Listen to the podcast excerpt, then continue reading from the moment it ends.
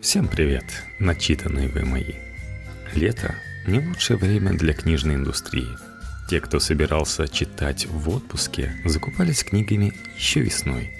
Учебники покупают уже осенью, а издатели ждут нового сезона. Несмотря на затишье, для очередного выпуска рубрики «Книги, деньги, 8 битов» Владимир Харитонов собрал самые интересные новости о книжных финансах и электронных книгах за август для Горки Медиа. Пропажа книг в России, чтение со смартфонов и воскрешение HyperCut. В отчете IPA не оказалось России. Судя по последнему годовому отчету IPA, Международной ассоциации издателей, в России, когда-то считавшей саму себя самой читающей страной в мире – книг больше не выходит. Совсем. Россия, конечно, не может претендовать на то, чтобы попасть на самый верхний рейтинг книжных рынков. Хвастаться кризисным миллиардом с чем-то евро нельзя даже перед Бразилией и Италией. Но вот с Нидерландами уже можно потягаться. Не говоря уже о Таиланде и Исландии, которые в рейтинге IPA почему-то включила, а Россию нет. Но книг-то в России выходит не так уж мало – Однако и в рейтинге количества выпускаемых книг России тоже нет. Если посмотреть на рейтинг, то в топе мы увидим Китай с 470 тысячами книг, США с 339 тысячами, Британию с 173 тысячами, Францию, где почти 107 тысяч, и Германию, где было выпущено 89 500 книг. Хотя в 2015 году у нас вышло 113 тысяч книг. Так что четвертое место здесь явно не у Франции, а у России. Но в отчете страна упоминается только один раз – списка членов IPA. Россию там представляет АСКИ – Ассоциация книгоиздателей России. Хочется даже спросить у АСКИ, почему АСКИ в IPA есть, а России в отчете IPA нет? Неувязка какая-то. Дело не в том, у кого поза больше или перо длиннее. Просто у коллег из дружественных и недружественных стран может создаться превратное впечатление. Зато рейтинг российских издательств повысился. Журнал Publishers Weekly раз в год формирует рейтинг 50 крупнейших в мире издательств, ориентируясь ровно на один критерий – годовую выручку – за последние пять лет в этом рейтинге попадали ровно два отечественных издательства – «Олма», теперь посвящение, и «Эксма» вместе с АСТ. Любопытно посмотреть, как чувствуют себя крупнейшие участники российского рынка. В 2016 году у просвещения дела не так прекрасны, как у Эксма АСТ, который удалось почти вернуться к показателю 2013 года. Да сами знаете, каких событий – не так уж дурно в сущности. Тем более хорошо видно, как переживает кризис Эксмо. После валютного провала 2014 года и несмотря на инфляцию, выручка издательства растет не только в рублях, но и в долларах. И неудивительно, что владелец Эксмо Олег Новиков так оптимистично характеризует переживаемые российской книжной индустрии э, перемены. Для кого-то может и кризис, а для Эксмо совсем нет – даже просвещение чувствует себя неплохо, что, впрочем, тоже неудивительно. Однако в сравнении с иностранными коллегами картинка не такая красивая. Годовая выручка обоих издательств по итогам прошлого года примерно в 11 раз меньше, чем у английского издательства Pearson – 5 миллиардов 617 миллионов долларов – и примерно в три раза, чем у самого маленького в топ-10 немецкого издательства Springer Nature 1 миллиард 715 миллионов. Наших издательств нет ни в первой, ни во второй, ни в третьей десятке самых больших издательств мира.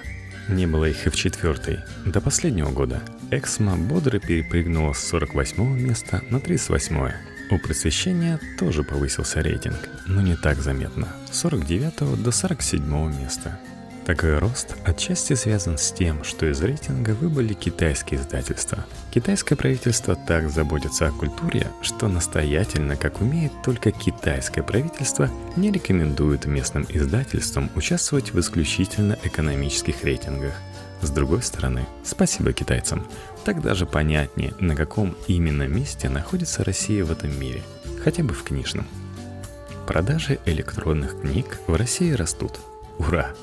Если бы кто-нибудь составил рейтинг роста рынка электронных книг, кстати, хорошая идея, Россия, вероятно, оказалась бы в первых рядах.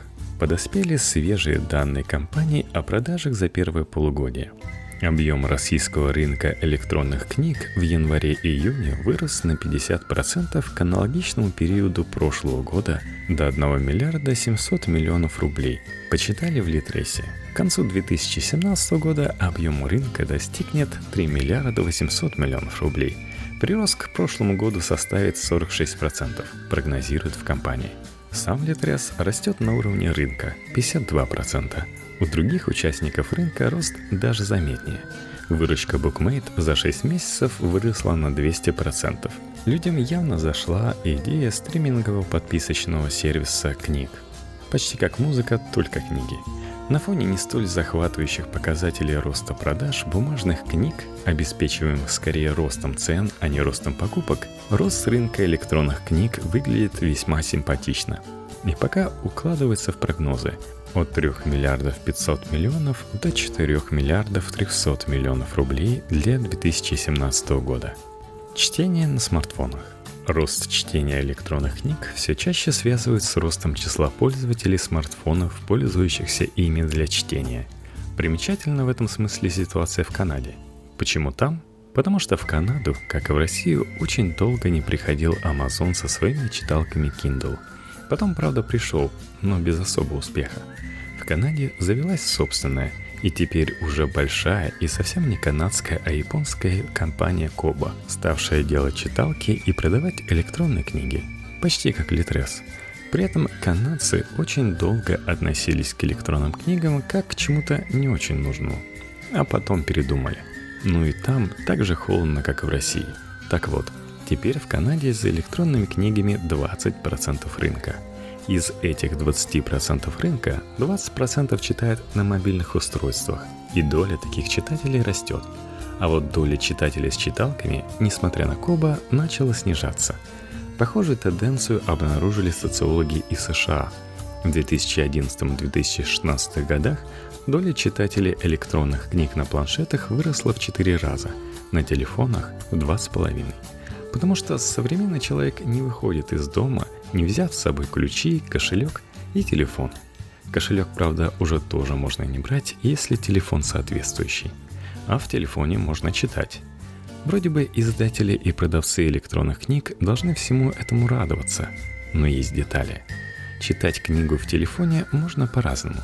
Например, установить какое-нибудь приложение для чтения, сами книжки покупать или добывать где-то еще – а потом закачивать в это приложение. Для продвинутых пользователей эти процедуры особые проблемы не составляют, но большинство предпочитает что-нибудь попроще и удобнее. Проще и удобнее для них делают приложения магазинов и сервисов, типа Amazon, Bookmate или Litres. Там уже есть доступ к большому ассортименту книг, в розницу или по подписке, неважно. Важно, что сначала нужно установить правильное приложение – и вот тут оказывается, что большинство пользователей, например, в США, устанавливает очень мало приложений. 51% за последний месяц не поставили ни одного. А если и поставили, то половину времени, которое они проводят с телефоном, сидят в каком-нибудь одном приложении. Пять приложений занимают уже 90% этого времени. Несложно догадаться, что среди этих пяти – какие-нибудь WhatsApp и Facebook с Инстаграмами. Шанс приложению для книг попасть в это число не очень большой, если только оно не предустановлено производителем по умолчанию, как iBooks на iPhone. Есть, правда, еще один вариант чтения книг в телефоне, прямо в браузере, потому что браузер позволяет книгу и найти, и этим он лучше, чем отдельное приложение, и прочитать, если она опубликована на сайте – не хранится в виде файла. Впрочем, большинство пользователей телефонов, как правило, ничего про эти файлы не знают и читают книги прямо в браузере. Можете представить, какая это мука, если сайт никак не оптимизирован для небольшого экрана телефона. Мелкий шрифт, крохотные кнопки интерфейса, а если читаете в метро, то еще и вечно прерывающийся интернет.